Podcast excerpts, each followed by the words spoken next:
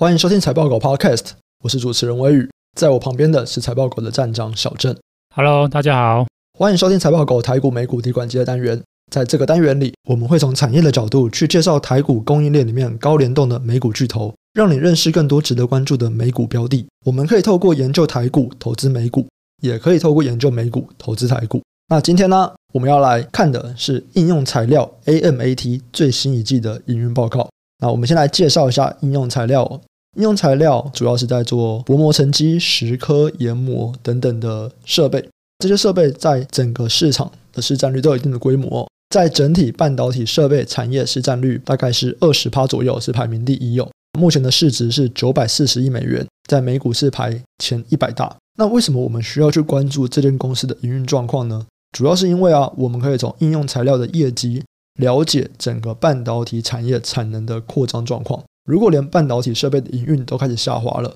就表示半导体景气开始走入衰退。所以，像关系台积电啊、联发科、联电半导体等等的投资人都应该去关注应用材料的营运状况。再来啊，应用材料是很多台股设备公司最大的客户嘛，所以应用材料公司它营运状况好不好，就会对这些公司的影响很大。所以我在关心台股的设备公司的投资人，也都要关心应用材料的营运状况。好，讲完那么多，那它这一季表现好不好呢？哎，就是不太好，这是低于猜测啦。它的营收啊，大概下滑了零点四趴。毛利率比上一季下滑了零点三，那 non-GAAP EPS 也比上一季衰退了两趴。这个大概哦，要么就是符合上一季的财务数字，不然就是略低于上一季猜测的这个中位数这样。所以小郑要不要来讲一下，就是这一季应用材料它的营运表现不如预期，主要的原因有哪些呢？应用材料我觉得比较特别一点呢、啊，因为大部分的晶圆制造的设备巨头啊。他们的会计季度的时间啊，嗯，通常都会跟日历的时间是一样，就会是刚好是一到三月，然后四到六月。那可是应用材料比较特别一点，像它上一季的时间范围应该是二月到四月，二三四月。相对而言，它在季报的公告会是比较落后它的对手或同业吧。所以就是说，应用材料我觉得是一个蛮适合作为上一季整个晶圆制造设备业的一个最后的统整业者吧，因为它就是最后一家公告的嘛，所以我们就可以拿它的表现来跟前面我们看的几家像艾斯摩尔啊、科林研发啊，或者是科磊啊这些公司来做个比对，看看这些大厂，诶，他们在上一季的表现有哪一些地方是相同的，有哪些地方是不同的。那我们刚才提到，就是说应用材料它上一季表现算是略低于猜测嘛。嗯，对，那这个原因，如果我们就是参考像前面其他几家，像科林研发啊，或是艾斯摩尔啊，其实原因我觉得都差不多啊。大部分提到的问题都是供应链加剧的问题。那只是说应用材料有一个特别的地方，就是刚好提到嘛，因为它会计的时间点是二三四月嘛，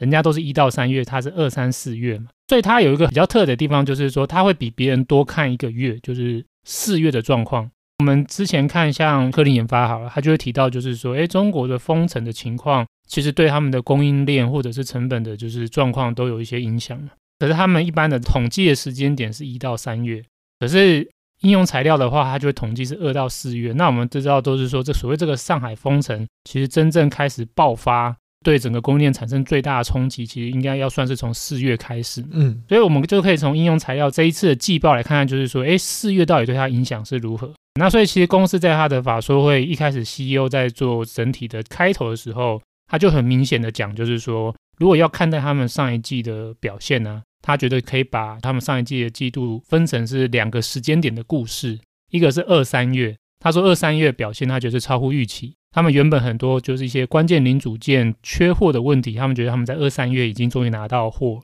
可是四月就是一个不同的故事，因为四月就是上海封城，那上海封城的话，就导致他们整个不管是物流啊，或者是他们的零组件啊，又重新变得就是更短缺，或者是交货又更延长。公司就提到说，这个上海封城对他们的影响算是蛮大的，导致他们最后整体的这个季度表现是不如预期的。那以他们的估计啊。大概影响差不多一点五亿美元的营收是没有办法在上一季认列的，也就是说，上海封城就影响了一点五亿的美元的营收。哎，其实这样子看起来蛮有趣的吧？因为我们在前面几集都有聊到说，这几间半导体的公司，他们虽然最近一季的财报看起来不错，但是实际上我们现在看到的这种估值下调啊，或者是一些需求疲软的问题，其实都是在三月中或者三月底之后才发生的，所以我们没有办法从他们第一季的财报里面看出这个状况到底实际怎么样。但是应用材料，因为它有算了四月，所以其实应用材料就可以告诉我们这边的影响大概有多少。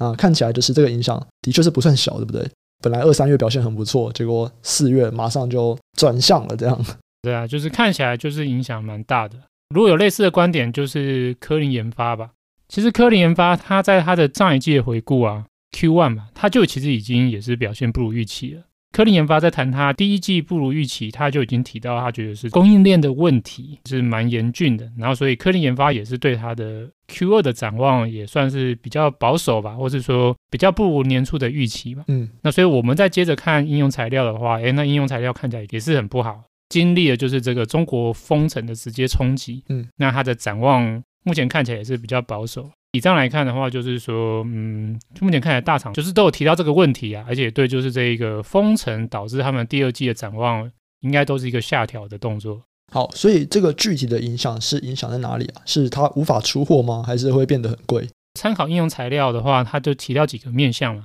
当然，第一个就是说，它的实质的供应组件就真的就受到短缺，因为我们知道应用材料其实有很多的组件的供应商其实是台股的业者嘛。嗯嗯。那我们如果再去看这些台股业者的话，其实有蛮多的主要的工厂的产能就直接放在中国。像它其中有一个很重要的一个供应链角色就是金鼎嘛，嗯，那金鼎我记得好像算是他们被列为是最佳供应商吧？哦，真的哦，对，最佳供应商意思就是说它是所有的供应商里面有点像是 Tier One 吧，有点这种感觉，就是说它是一个最后被公司认证为就是是一个品质很好或者很关键的供应商吧。所以基本上就是金鼎的，就是某些程度上它在提供它所提供的那个组件的部分呢、啊。当然也会有其他的就是第二供应商或第三供应商嘛，可是应该就是金鼎在提供给应用材料的组件的那个组件上面，它是算是应该是提供订单量最大的吧。嗯，对。那我们就看到金鼎其实它的大概六成产能就是在中国。在中国在哪里呢？哎，刚好就是在上海跟昆山。哦，对，那这个两个就是先后封城嘛，一个是昆山先封城嘛，嗯，然后再来随后就是蔓延到上海嘛，上海就在封城。对，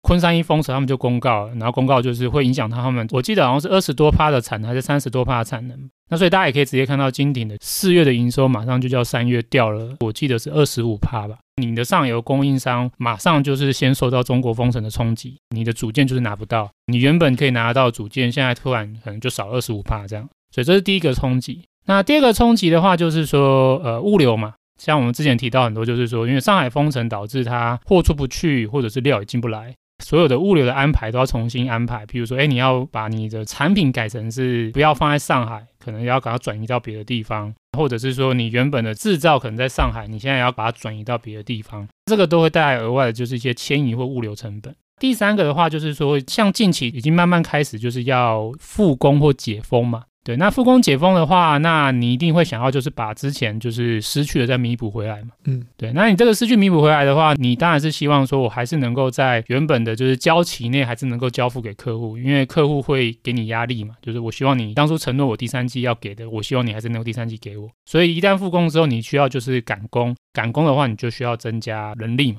嗯，那增加人力的话，那你劳动力又会再上升。对，或者是说你可能在还没有复工之前，你先预期就是说哦。反正这个地方也不知道什么时候会解决，我就先在别的地方，我就先在别的厂开始加速加工。对，那你也可能需要增加额外的人力，所以你的劳力成本也会增加。那当然，再就是说，最近像这个乌俄战争导致一些基本金属的价格也是上涨嘛，那也可能也会推动一些材料或原料的成本上涨。这四个我觉得应该就是应用材料主要列出来的一些负面影响，就是组件短缺，然后物流成本上升，再就是劳动力上升。最后是原料或者是材料的成本上升。嗯，那如果公司在谈到说哪个影响最大，公司这边就给的是很 general 的说法，他就说，嗯，四个都差不多。成本的负面因素啊，如果公司来看，他觉得这个四个都带来一样的冲击，就对。嗯嗯，对，所以大概是这样一个状况。好，也因为刚刚讲的这四个面向带来的冲击哦，所以也导致公司在看他们下一季展望的时候，算是给的比上一季来的下滑哦。他们认为我接下来一季营收大概可以持平，可是我的毛利率啊、我的 EPS 啊都会衰退，这个算是蛮嗯蛮尴尬的状况。因为其实在手订单是创新高嘛，而且目前的订单能见度已经看到明年去了，可是整体的获利来说会因为受到上面那些问题的影响，导致他会觉得，嗯，可能还是会有点衰退。那这边主要讲的都是在中国封城影响到他们的营运成本，会让他们的营运成本变贵，所以整个获利会变得比较不好。可是，在最上面，他们营收这边呢，他们还是估计持平嘛，对不对？那我们可以从这边来看到说，他们是怎么样看终端的消费市场嘛？因为最近的终端消费市场，我们知道说，这种三 C 的消费品其实算是大家比较有疑虑的市场，就知道说，哎，它现在衰退很多了。那应用材料他们怎么看的呢？要了解终端需求的话，我们就先看一下应用材料它的主要的产品线好了。光是揭露他们的就是营收的组成啊，大概就是三块吧。嗯，对，那最大的一定就是半导体设备。嗯，对，半导体设备就是他们的主要的就是营收来源跟获利来源啊，这个占比应该是七成多吧。再第二个的话，就是他们叫做系统收入啦，我把它理解比较像就是售后服务啦，针对原本的既有的已经购买你设备的客户。你可能还会有一些后续的，就是售后服务，包含有一些软体的升级，或者是说你的硬体的升级，又或者说你可能是硬体之中有某一些组件可能就是损毁，或者说需要保养，那它有这种备品零组件的，就是销售，这个都被归纳在它的第二大这个业务里面，就是系统或售后收入服务，这个大概就是差不多占一一成多吧，对，所以这两个大概就是占超过公司的就是九十五趴的营收了。不过比较特别啊，就是说其他公司大部分营收大概就是这两个为主。那应用材料的话，它有个第三个营收组成，叫做显示设备。嗯，显示设备这个显示就是像友达吧，或者是对，就是面板厂，他们就是制造。啊，其实面板的制造，某些程度上，如果大家有去了解的话，它有很大的一部分跟晶圆制造的流程上或者应用的设备上面是有点雷同的。哦，对，那所以这个也导致应用材料它也可以跨足这样一个市场。所以它有一个差不多大概就是五六趴的营收是来自于这个显示设备。所以回到你刚才的问题嘛，就是说，哎，最近好像已经看到就是终端比较消费性的市场已经变疲软了，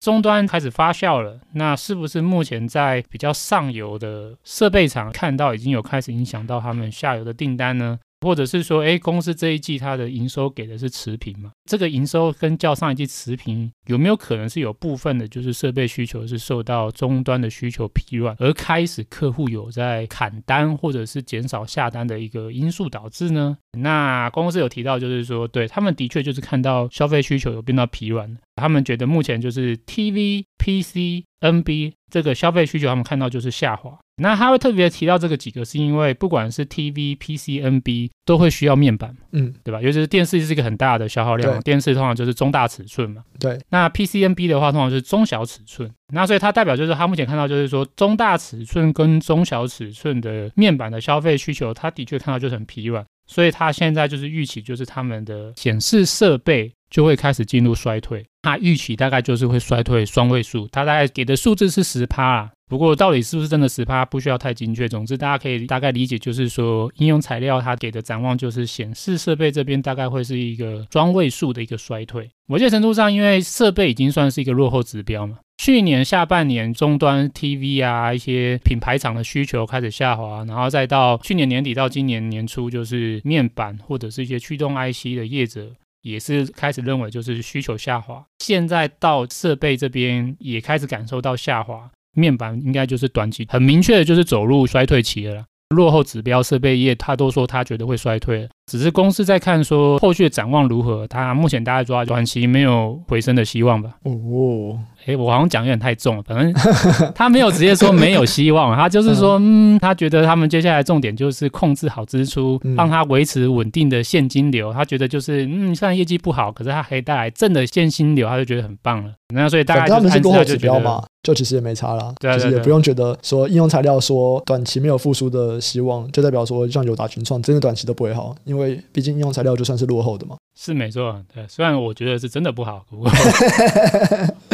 对对对，就真的不好，反正今年也不会复苏啊，反正就是一个短期无望的一个概念。嗯，对对对，那只是说我们在看待这个状况，的确对应用材料有影响。可是我们刚刚有提到嘛，就是这个显示设备其实才占它的营收大概五六趴而已。嗯，所以其实这个比重是非常小的嘛，所以某些程度上对公司的影响没那么大。所以真正的关键还是要看他们最重要的就是半导体制造设备。对，因为不管是它这个新设备的销售，或者是旧的设备的售后服务，这个整体其实都是跟半导体整个制造的下游是最相关的。你下游要有要扩产的需求，你才会持续跟上游买新设备，或者是希望他帮你做一些就是软硬体的升级。那如果今天是在它这个主要的获利来源就是半导体制造设备的话，那公司它的观点就是跟刚才的显示设备就很不一样。他认为说，就是目前需求依然是非常强劲，不受影响。那他提到他几个观察，像他们现在会协助客户就是装机嘛，或者他们设备会协助客户移入到他们的新的厂房。嗯、他现在看到就是说，客户现在只要一拿到机台一装机啊，马上产能利用率就拉高。哦，过去的话可能还会说，哎，通常我们正常的期待就是说，就是第一季装机嘛，然后的第二季慢慢的就是 run up，然后到第三季可能才会到一个比较合理的就是产能利用率。通常过去我们可能会这样预期。可是，如果看公司的说法，大概就是说，嗯，目前已经不是这样，就是客户已经没有办法这样慢慢的等了。现在就是他的下游客户，什么台积电啊，或者是三星啊这些业者，也是严重的供不应求啊，所以他们也是希望赶快拉高他们的产能。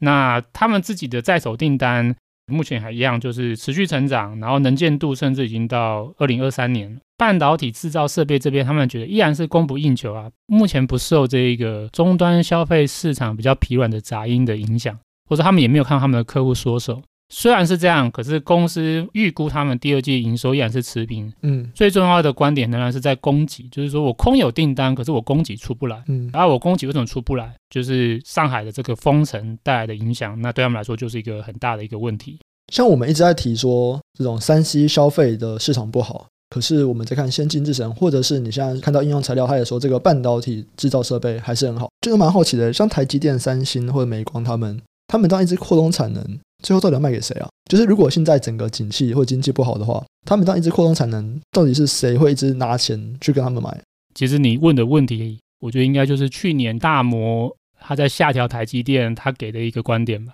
去年大摩他在下半年下调台积电的观点，他讲的就是说，他觉得先进制程就是在往就是三奈米、两奈米或一奈米走的话，他说他也不知道谁要买。他觉得会买这么高的制程的客户越来越少，他觉得可能会只剩下苹果吧。嗯，对，他觉得就是这么高额的光照的成本费用，他觉得客户没有那么多啦。如果回答你的问题，如果以现在来看的话，我个人认为就是先进制程需求依然还是很强。我觉得不只是苹果啊，还是有很多相关的业者仍然是在追逐这样子一个制程的萎缩所带来的好处啊。第一个很明显就是 AMD 跟 Intel 这两家业者仍然是一直在竞争他们的这一个 CPU 的效能，甚至我们可以说 Intel 这几年的市占率衰退，就是因为 AMD 它在台积电的先进制程这边得到了好处，导致它的晶片的效能跟萎缩的状况反而是超越了 Intel。先进制程的话，我觉得 Intel 跟 AMD 应该都还是抢着要吧。像 Intel 现在也在部分的，就是产品线也反过来是跟台积电下单嘛。那也是从五纳米，甚至未来三纳米这边，可能都会看到 Intel 的影子。再可能像手机的 AP 吧，手机的计算晶片也是很需要，就是高效的。目前来看的话。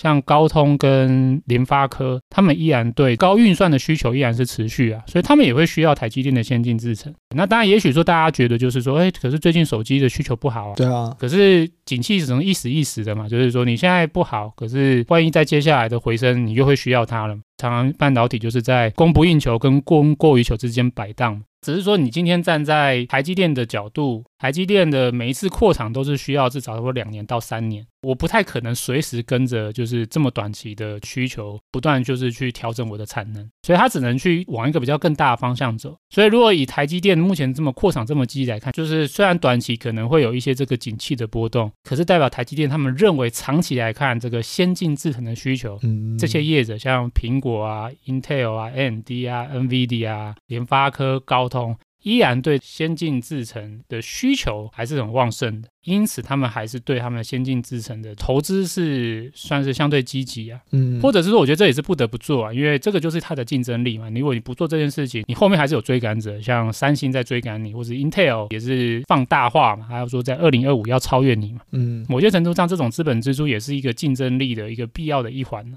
所以这些都会促成，就是这些业者投资。可是像 Apple，Apple 不一定还会想要一直在追求啊，或者它可以放缓一点嘛，对不对？Apple，哦，你觉得 Apple 会吗？因为你看 Apple 卖的不就是这种消费型的三 C 产品吗？可是 Apple 在它的就是每次产品里面打的好像都是效能啊，它不是每次都会拉一张图说，哎，你看我们这个跟上一代我们又成长了两倍两倍。对，可是虽然说 Apple 每一次它都会展示它的效能，但是其实有很多 Android 阵营的人就会说，Apple 永远都不是硬体效能的领先者啊，他们是软硬整合的很好，但是你的硬体一直都不是用最高级的啊。OK，可是譬如说像你有买那个最新的 M1 吗？嗯，你是不是觉得蛮爽的？嗯，是很爽，可是这个爽度是来自于硬体就是比较好嘛？对啊，这个最大的呢，就是在他们采用新的架构嘛，他们用这个 ARM 的架构来，就是来去做自己的晶片整合。对，其实我们也看到，就是说未来还有一个特别的需求，就是因为以前都是用这个 S 八六嘛。就是 Intel 的架构来去做主要 CPU，可是现在其实就是 ARM 的架构开始已经慢慢的起来了，所以未来可能就是在比较先进的制程需求上面，我们也会看到一个新的需求起来，就是 ARM 的架构开始在跟既有 S 八六在做竞争。那所以这个也是一个我觉得先进制程的一个需求啊。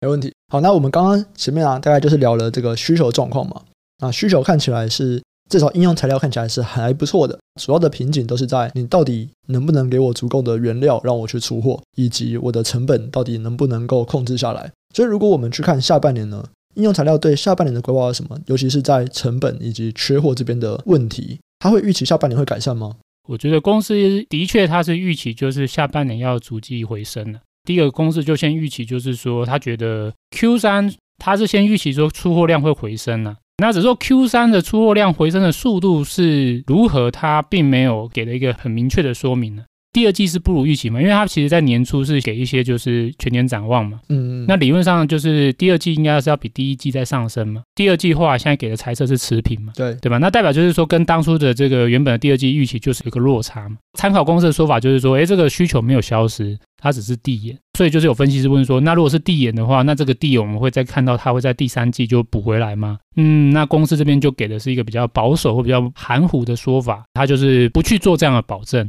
他就说，只能看供应链的改善状况。如果说今天供应链改善的状况很顺利，那当然就是有可能。可是如果说不顺利，他觉得也没有办法。只是他能够给的一个观点，就是他觉得第三季应该是会上升，就是下半年应该会是逐季上升。对，可是实际上能够加速多快，看起来这边公司我觉得是稍微保守一点，他不给一个明确的说明，他觉得就是接着看吧。也许应用材料也没有办法摸清楚到底中国目前的 解封状况到底是如何。不过公司至少它是预期，就是说 Q 三应该会开始加速，因为已经有其他的四大家的业者都是在应用材料之前就已经先开完季报法说会嘛。不管是我们前面有看过的，就是艾斯摩尔，或者是像科林研发，其实他们给的观点都差不多，他们都是预期觉得就是下半年应该会比上半年好。然后会逐季回升，我觉得这些的观点都是暗示的，这些业者他们都觉得上海封城最严重的状况应该影响会是在第二季，他们还是对于第三季、第四季上海封城的这个问题减轻或者是逐渐就是回到正常状态，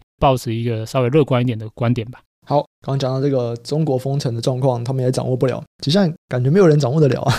不是那个上海新闻不是说什么解封吗？然后不是一大堆上海人在那边说新闻是给外地人看的，本地人是不看新闻，本地人看居委会。对吧？这个很神秘啊！这个不是以前我忘记哪个名嘴说了什么，只有三个人知道，就是我知道，你知道，还有习近平知道。就是现在没有人知道到底是状况是如何，都只能做一些侧面猜测。蛮多人是已经出来做一些观点嘛，像最近是那个嘛，财政部长还有出来就直接说，根据他们掌握的这些台商的资讯，他们觉得是有机会在六月中就是产能有机会恢复。嗯，之前还有一个好像是电子电机协会的理事长，他刚当选嘛，当选之后大家就去问嘛，他就说，嗯，他已经看到就是这个五月中，他觉得就是他们这些协会里面的这些台商成员的这个产能状况就是已经有在恢复，所以他也是抓就是说，哦，六月他觉得是一个有可能。恢复正常的一个时间点。总之就是说，这目前还是很多消息啊。那如果看数据的话，我觉得倒是有些数据可以参考。第一个当然，我觉得最重要就是观察台湾的供应商嘛。嗯，对啊，因为台湾的供应商就是很多就是这个下游的大厂，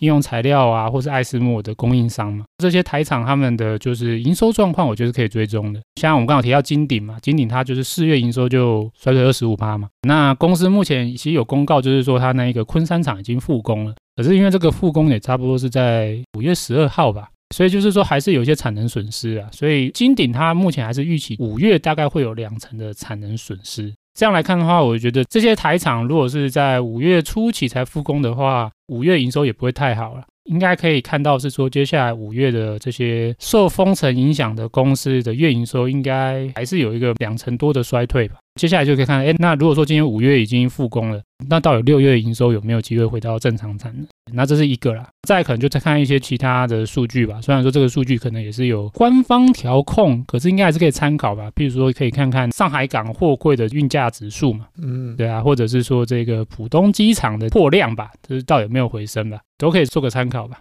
关于六月，我现在只期待那个日本的观光签啊！哦，日本不是说有机会吗？六月开放观光签，我也很期待啊。只是说，他如果开放了，我就先请假一个礼拜。哦，是、啊。我们 Podcast 就暂停一个礼拜。不要，你可以在日本录啊！我靠，我还要把设备带过去啊！我不要，我不要。你可以在日本录啊，这也是一个 Podcast 的新的里程碑啊！海外同时连线。我不要，我要去日本玩。OK。好，那另外一个问题啊，就是我们看到前面聊过的几家，例如说恩智浦。其他们都有在讲，他们会开始借由涨价来反映成本的上涨嘛，对不对？那应用材料这边也是会这样做吗？对，没错，这个是一个我觉得本季可以关注一个点呢。因为之前其实很多法人都喜欢问这些设备厂，就是说，哎，你们都是在说成本上涨，那你们涨价不就好了？对啊，可是讲它很简单一样哎，对，他们都会这样讲嘛，他们都说就涨价啊，对不对？反正就既然供不应求，你说你的订单在上升，你干嘛不涨价？对，哎，可是这些厂商就通常都是说，哎，不能这样子嘛，对不对？就是我们跟客户是长期合作，对啊，对啊，甚至他们就会。像应用材料之前都会会暗示，就是说，其实他们会做部分的，就是成本吸收了，他们不会对客户涨价。嗯、我不知道我们之前有没有谈过这件事情呢？他们刚好不直接涨价。然后我们有聊过，就是说，这可能跟上下游之间的就是议价的能力有关嘛。嗯、因为应用材料它最大的客户就台积电嘛，台积电营收是它的几倍啊？应该十倍以上有。下游超巨大的巨头，而且它面对的不是只有台积电这样的巨头，它另外的其他大客户，要么就是像 Intel，要么就像三星。每个都是它的就是十几二十倍的这种营收规模的公司，那你要去跟它议价就有一定的难度啊。然后偏偏不巧就是说这些公司就是它的主要的营收来源，对，它也不能说哎，我不卖你，我可以卖别人，它也不行，对，就是下游就是这几家而已。所以下游的公司的规模这么大，然后集中度又很高，那你作为上游要去跟下游谈就是涨价，某些程度上站在产业经济学角度，这个议价能力就自然是比较低嘛，或者是说没有那么容易随意涨价。所以之前我们。都可以看到，就是应用材料或其他的设备商比较不会直接正面回答这个问题，或者说他就算有涨价，他也是不会讲啊，就是台面下鸭子划水而已。可是，在本季，哎，公司他就真的很明确提到，就是说他预计在下半年就是涨价幅度会扩大。他其实已经预计在这一季就会涨价了，只是说他这季涨价的幅度还是没有办法 cover 掉成本上涨，所以他对于他这一季的猜测，他还是预期就是毛利率会下滑。可是他谈到就是他觉得他对下半年的毛利率展望啊，他觉得就是会透过一系列的成本改善方针来改善这个毛利率的状况。然后其中有一项，他就特别讲说这个涨价的幅度，他觉得就是会逐渐发酵，会为他就是这一季、下一季。还有下下季毛利率的状况带来一个改善，而且他提到就是说，这个应该是一个广面向的涨价，就是没有什么特定产品线，就是广面向的涨价就对了。对，那如果参考他的对手有类似的观点，科林研发吧，科林研发也是有稍微暗示，就是说他们会涨价。那这样不就代表说，对，今天成本要上升了？对啊，不过我觉得台积电应该是不用担心吧。对，因为反而是台积电的客户要担心吧，就是苹果啊，所以就苹果的成本要上升了吗？苹果，哎，好问题，我觉得苹果倒不一定，因为苹果某些程度上就是一个比台积电更会压供应链的公司，对，对，所以那那这这到底怎么样？就是苹果也上升，所以最后就是消费者，就是下一代 iPhone 更贵。对，第一个，第一个的话就是说，哎哎，很有可能就是哎，大家还要想一下，接下来这一代 iPhone 或者是产品，哎，会不会价格又在上升？因为我觉得这是蛮符合苹果会干的事情的。嗯，对对，只是所以我是果粉，我是 I don't care。对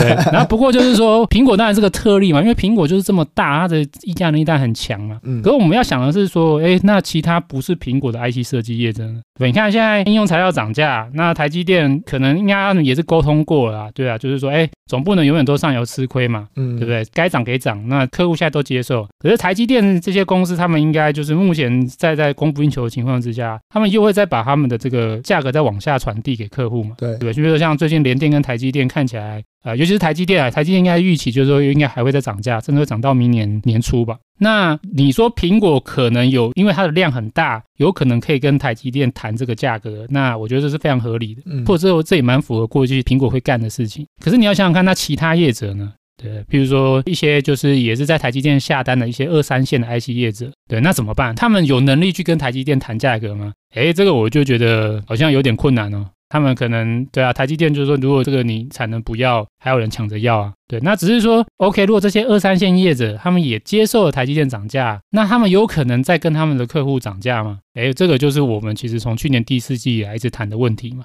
从这个 MCU 啊，或者是像我们刚刚谈面板嘛，面板就有驱动 IC 嘛，嗯，对，驱动 IC，你之前上半年从去年一直涨价，啊，到现在就是下游的需求不用讲嘛，现在我刚刚就提到啊，连应用材料这种设备端，它都直接说他觉得显示设备的需求就是下滑，在这个下滑之际，然后你要面对就是晶圆制造厂的成本上升，那这样怎么办？那没办法的话，那自然对你的毛利率就是一个冲击。所以我觉得啦，如果你今天是谈论到晶圆设备乃至于导致晶圆厂持续涨价这个状况的话，对于成本要最担心的，我觉得就是二三线的 IC 设计业者。好，所以现在苦主出现了，驱动 IC 厂小心一点。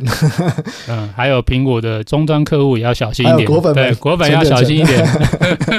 对，没错。好，以上啊，大概就讲完了说应用材料他们未来一季以及下半年的一个表现。那接下来我们就要来看看相关的供应链。首先，我们还是先来看一下中游的同业啊，就包含了像艾斯摩尔啊、科林研发、科磊。那刚刚已经有从应用材料那边看到了，他们认为下半年的这个出货还有透过涨价的方法，可以让他们的营收以及获利逐步的提升。所以，像这些观点，我们也可以放在其他的艾斯摩尔、科林研发这些公司吗？哎，对，没错。如果说其实我们来回顾，就是这五大厂嘛，这五大厂我列出来一下，就是艾斯摩尔应用材料、科林研发、东京威力科创，还有科雷啊。哎、嗯，其实大家都观点几乎其实真的是差不多啦，就是第二季都有一个下调的动作，尤其在毛利率。可是对于下半年呢，哎，大家其实就是都算是不悲观吧，大家都是预期下半年会回升啊。对，所以可以看到就是说他们都会在年初给一个全年的一个营运的目标展望嘛。那目前来看好像都没有下调啦。他们都觉得，就是原本预期说可能会是十到十五趴的这个成长，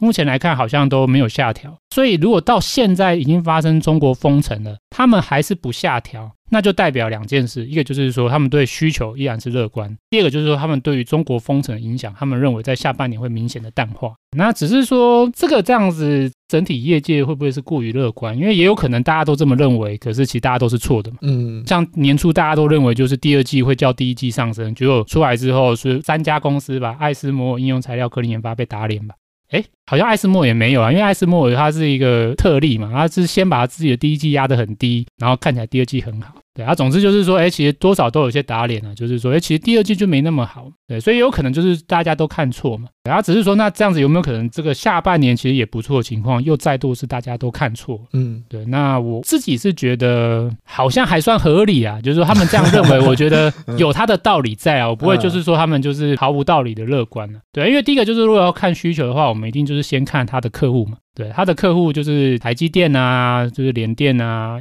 美光啊、三星这些晶圆制造者的资本支出嘛，啊，如果我们去看说，哎，这些业者资本支出，它就真的没有削减了。嗯嗯。就算说最近就是这些什么一些什么 PCNB 电视已经变得疲软了，可是你也没有看到说台积电说，哦，我这个扩厂要减缓嘛。你也没有看到联电就是说，哦，我要暂停什么设厂嘛。或者你也没有看到它这些，甚至华邦电这些小厂，他们也说他们资本支出要持续嘛。对啊。而且就是不止这些，就是代工业。如果我们来看，我们之前关注像一些功率半导体大厂。或者类比 IC 的大厂，像德州仪器、英飞凌、瑞萨、恩智浦，他们全部都是比较偏向说他们要追加资本支出。嗯，像最近有一个讯息，我觉得蛮有趣的，就是瑞萨说他要重启他的旧厂。哦，对，他有一个在二零一四年的一个旧厂，他已经关闭了，他现在居然说要把它重新打开。对啊，这个是很有趣的事情啊，因为其实如果在两千年以前，因为产业的状况没那么好，或者说竞争比较激烈吧，这些 IDM 大厂或者类比 IC 大厂啊，他们其实就慢慢走向就是说，哎，我不要再自己生产了。对，我就是把一部分的，就是制造代工交给就是台积电或台湾的这些代工业者，然后他就慢慢把自己的工厂就是关掉了，用这样来降低成本。诶，可是现在居然他们居然说他们要重新开启。对，那为什么会这样？就代表就是说，一定是他们觉得需求很好，就好到他们觉得说，嗯，对，我现在我应该要重新来，就是增加我自己的产能哦。所以你看，这个设备厂的业绩就取决于这些下游的扩厂跟资本支出。那如果我们看这些业者来看，那看起来好像就是没有削减的，然后甚至还有的还说他要追加。所以以上来看，我觉得可以理解，就是说为什么这五大厂他们对需求的观点还是觉得无语啊？对，因为就是直接看他的下场，就是跟他们讲说我要扩厂。嗯，对，所以需求端我觉得没问题。供给端的话，那当然短期的问题最大就是在中国封城。那我们当然就是以中国封城到底有没有机会在上半年解决来作为一个主要的观察点。那我目前是觉得好像的确是有些迹象啊，虽然说中国当地的就是居民好像不是很相信他们自己的政府，可是有一些数据的确看起来好像有一些变化啦，对啊，譬如说像这个上海航运交易所那个货柜运价，近期真的就是就终于止跌了啦，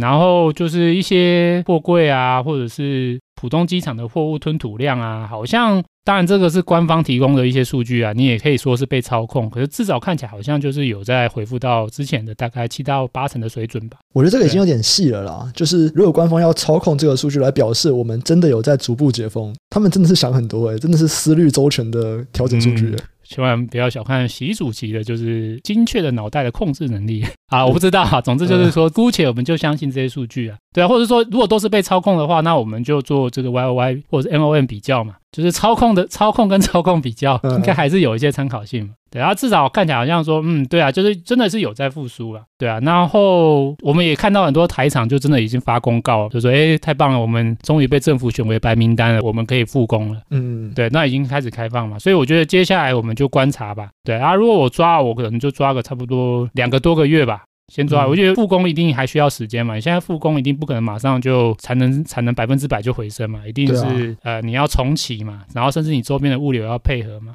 那如果抓个两三个月时间，大概在第三季的七月多可以能够接近正常的产能水准，我觉得也许可以这样预期啊。那如果真的可以这样子的话，配合这个需求无虞，这样兜起来，就有点像是我在复盘。就是应用材料的想法是什么？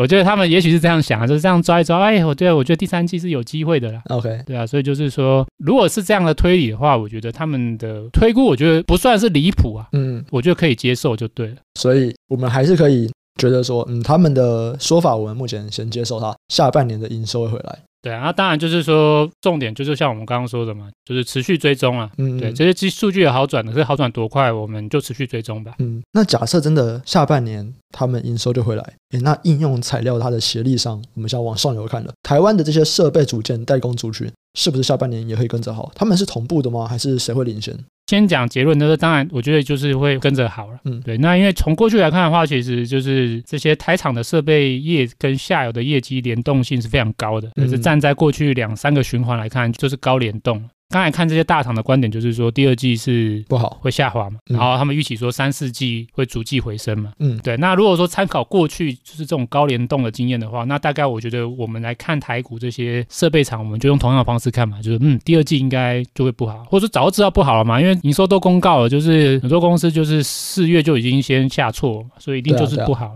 第二季不好，哎，可是第三季、第四季，哎，有可能回升，就是跟着大厂走了。我们对啊，我觉得现在比较有趣的事情是，我们会有一个回升的时间点，对吧？因为现在我觉得大家还是一在一片悲观当中啊，没有任何比较正面的看法。可是我觉得从这次的这个总结，其实会让我们看到一个正面的看法，就是我们下半年就会回升了。对对，就是目前的话，就是这个大厂或者整个供应链看起来都是以这样的一个观点在迈进。嗯嗯，对。那只是有趣的，就是说我个人以往会是喜欢借由就是看就是下游的这个应用材料这些晶圆大厂来回头看台股的设备厂，因为又以过去来看的话，其实下游的晶圆厂是比较领先的。他们的业绩会先反应，然后最后是台股的设备厂会跟着反应。可是目前的话，我觉得就是说情况有点会反过来。对，那这反过来主要也是因为现在是供不应求的状况。对，就是现在是供不应求，或者是下游的客户的存货是很低的，所以就是下游客户他能不能出货？目前的关键反而是在这些它的供应商或者台股的这些供应链，到底他们的营运能不能回升？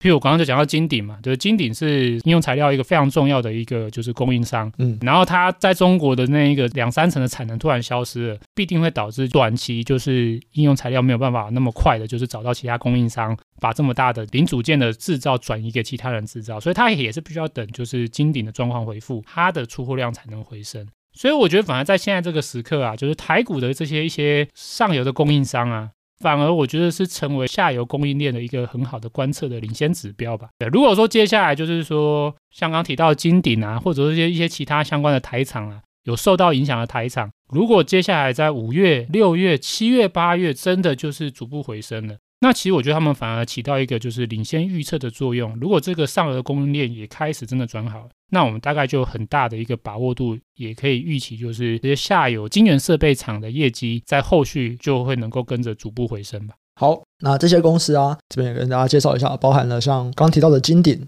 然后凡轩跟祥明这几间公司，他们都是主要营收来自应用材料，或者是来自艾斯摩尔这样。对啊，不过凡轩跟祥明在中国的产能好像没什么太多产能吧？就是像刚才提到，如果说就是在中国产能比较大，受影响比较大，就是金鼎。所以就是说，其实大家就可以去找啊。大家可以自己去找一下，就是说这些出货给下游的晶圆设备厂，然后是台股的业者，然后又是在中国的产能配置比较高的，诶，这些业者我觉得就可以把它从拿出来，就作为一个综合的观察指标来去观察，说，诶，他们的状况是如何？一旦他们的状况都开始转好了，那下游应用材料啊或艾斯摩啊，他们情况跟着恢复的几率就很大。好，没问题。那以上啊，就是我们看了这次应用材料，算是帮整个半导体设备业做一个总结啊，因为它是最后一间出财报的公司了。那么我们也可以去去观察一下说，下半年是不是真的随着这个封城好转以后，然后台股相关的这种零组件厂商他们可以恢复生产。那这样子的话，这些半导体设备业应该在下半年都会有还不错的表现，给大家一点信心，对不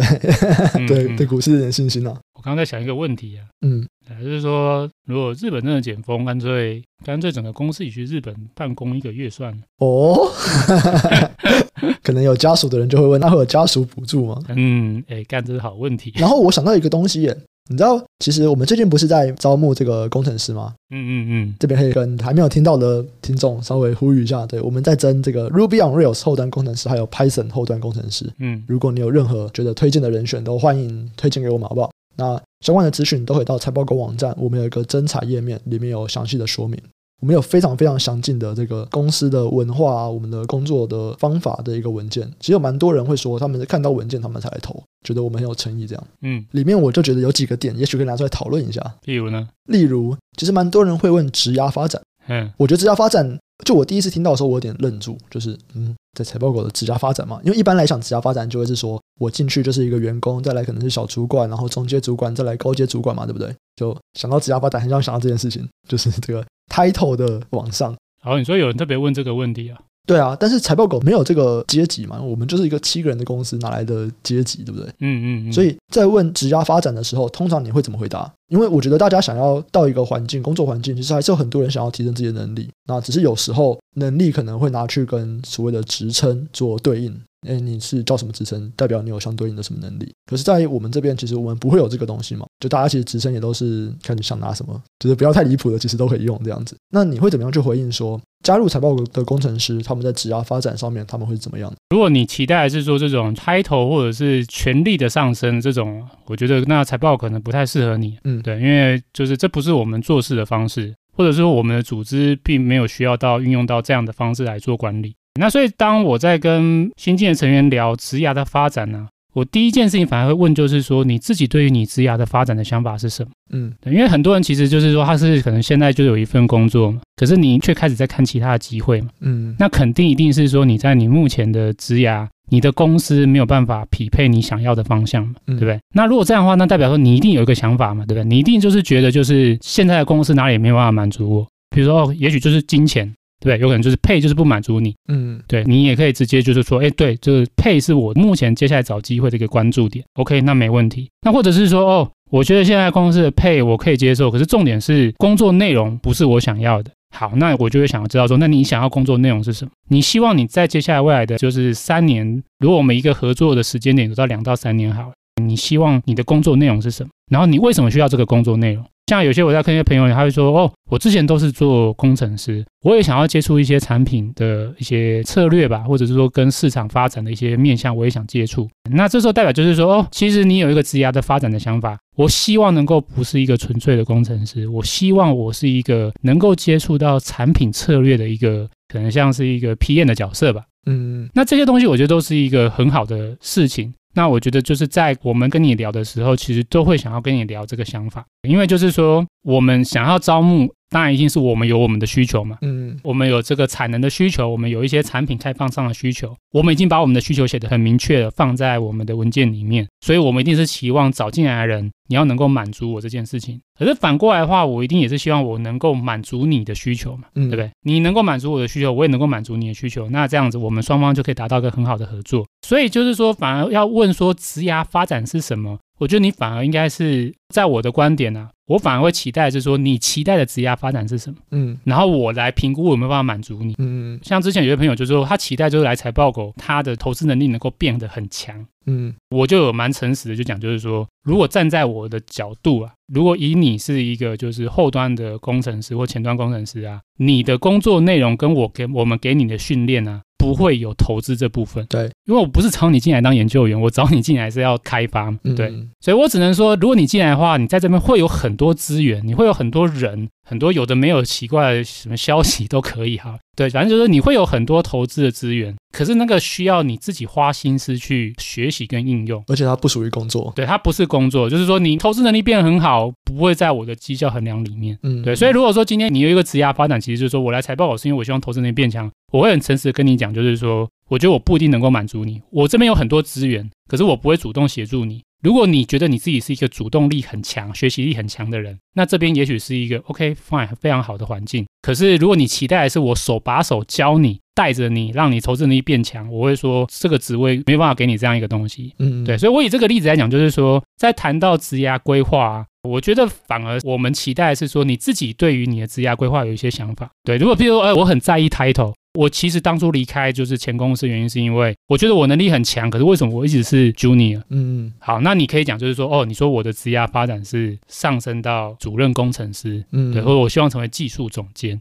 那这样子，我就会跟你谈，就是说，哎，我希望你进来做的是什么？然后你先看你愿不愿意接受，然后我听听看你想要什么。说，呃，我想要当技术总监，那我再评估说，嗯，我觉得我有可能让你在这个工作内容里面给你技术总监的发展的机会吗？嗯，对。那如果说我们彼此的观点有契合了，那当然，也许我们就是有机会往后合作。嗯，对。所以。这个问题的话，我觉得比较有趣啊，就是说，与其你要问我说在财报口职涯发展是什么，我反而会抛过来问你说，你自己对于你自己的职涯发展的想法是什么？嗯，你希望往哪个方向走？如果说我今天想要把你职涯安排安排成，就是我希望你先从就是后端公司做，然后最后往 DevOps，你还会接触就是这个 Infrastructure 的一些发展，这个会是你想要的吗？对啊，我帮你规划，可是不一定是你想要的嘛。或者是我在看待我们的人才啊，我喜欢有想法的人才。我希望是你告诉我你想怎么发展，我再来看看我有没有办法提供你。我如果没有办法提供你这样的发展，我会很诚实的跟你讲，我觉得我没有办法，我不想耽误你。嗯嗯。可是如果我有办法提供你的话，我觉得你的能力又很好，那我一定会尽我所能的，尽量就是把你留下来，提供给你你想要的发展。好，没问题。那这边是在职涯发展，那再来另外一个问题，其实另外一个才是你刚刚讲日本的时候我想到的。嗯嗯嗯，我们本来就是这种弹性的远端办公嘛，就是平常就是只有在每周三早上的开会，还有每一季一开始的前两周我们会有一个季度会议，只有这两个时段会需要进办公室。嗯，但是因为我们在疫情后，之前是二级警戒，我们就全员端，然后像这一次我们是三月中，我们就全员端。嗯，我们已经经过了所有会遇到的事情。就是每周的会议，当然就是远端。然后我们连季度的这个会议，我们也已经两次的远端。然后我们甚至还有新人的 on board，我们也远端，对吧？我们最近一个新加入的工程师已经加入了一个多月了，他也没有进过办公室，快两个月了，对，也没有进过办公室。这也是全远端，全远端的 on board，然后全远端的开始协助我们开发这样子。嗯，哎，有没有想过哪一天我们也变全远端？至少我觉得周会，像 Airbnb，就他们现在就全远端嘛。可是每半年或每一季，他们会全部一起集合起来。嗯嗯嗯，对，诶，那我们会不会也变成这个样子？例如说，就是每一季的会议，我们才会在办公室，那平常就是全员端。好，我先想说，短期应该不会先往这个方向走。哦，为什么？你觉得有什么差吗？我个人认为就是还是有差，对，或者是说我可以理解某些人会特别喜欢，或是觉得自己非常适合纯远端，可是其实有些成员是不一定能够完全满足的。像我们有些成员他会提到，就是说他觉得远端久他有点寂寞吧，嗯，或者是说他也许一开始像有些 member 可能就是在像去年就是疫情的冲击的时候进来嘛，所以他一开始接触的是远端，好，他可能一开始接触远端，然后他就是远端，他觉得嗯好像运作还蛮也算是顺利，都没什么问题，那也很 OK。可是后来我们有段时间就那个三级已经降下来嘛，我们就还是有回到办公室嘛，所以这个时候他又开始体验到就是回到办公室。那之后再跟他聊，再跟他 one on one 聊的时候，其实有些 member 就提到说，哎，他其实觉得能够就是有一个固定的时间在公司跟其他成员做一些交流，他觉得很棒。嗯嗯，对，他觉得他对于就是整个团队的理解，或者说有一些东西的理解，他觉得他说不出来为什么，可是他就是觉得比纯粹远端的时候，他觉得就是他整个人的就是对团队的投入就有一定的程度提升了，可能自己的效率甚至也变相就变好了。哦，对对，所以就是说，在我的观点的话，就是说，我们目前的团队啊，我并不想要要求所有的成员一定要全远端，因为并不是每个人都能够适应这样子的方式的。所以站在我的角度的话，我会想法是说，我就是一半一半，我可以给你弹性，在不需要密切讨论的时候，我们可以用纯远端，你可以自由的挑你适合的。你生产力最高的时间，像有人是夜猫子嘛，我就是喜欢半夜工作。你可以挑你最喜欢的地点，比如说，有人觉得我在咖啡厅听到咖啡滴滴答答的声音，我生产力会最好。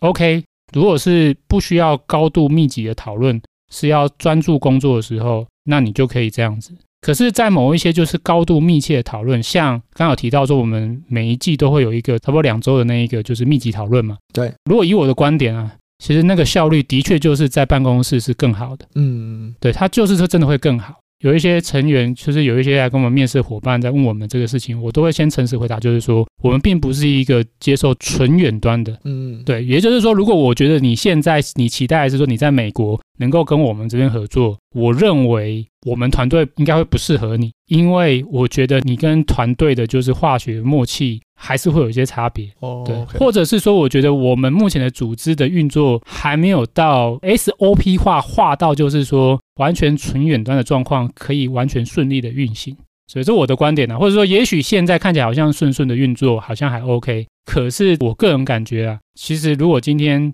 大家还是每一周会有固定时间可以到办公室，有集体的这个面对面讨论，其实效率可能会是更好的。嗯。比如说现在这样运作没问题，嗯，可是如果有固定一个时间，团队可以聚集起来，就是去做交流，也许效率是会更好的。至少我在部分的，就是会议或者是像季度的讨论，我可以看到，就是的确面对面效率还是比较好。好，以上啊，就是我觉得两个会在我目前做第一次面谈的时候会常遇到的问题。对，再次的呼吁大家，身边如果有不错的 Ruby on Rails 工程师或者是 Python 的工程师，好不好？欢迎把这个职缺介绍给他们，就先来聊聊看嘛，对不对？就不一定说投了就一定要来这边啊，反正就来聊聊看，好不好？没错啊，对啊，来聊嘛，对，对啊，嗯，反正我想大家在疫情应该也蛮无聊的吧？对对对，就是我就陪你聊，因为就像第一次的面谈都是我了，就是跟我聊天聊一个小时这样。那我们的面谈其实不会有什么哦荆棘转换的题目啊，就基本上第一关的面谈真的就是在聊天，我们就是在聊说，哎，你对你的职涯规划是什么？然后你会对财报狗有很多好奇，所以很多人会问财报狗，比方说我们的团队成员啊，大家加入几年啊，大家平常都在做什么啊？真的就是在闲聊，好不好？我们第一关的面谈就是一个单纯的闲聊，欢迎推荐你身边厉害的工程师朋友来跟我们闲聊一下，没问题。对啊，来吧，对，大家应该都蛮寂寞的。好，那以上啊就是我们今天这一集。那如果想要再做更多讨论的话，可以上 Facebook 搜寻“财报狗智囊团”，这是我们的 Facebook 社团，或者也可以加入财报狗的 Discord。那我们其实在里面都会去分享一些我们看到的东西，还有 Podcast 延伸讨论。那我们这集就先到这边，下期再见，拜拜，拜拜。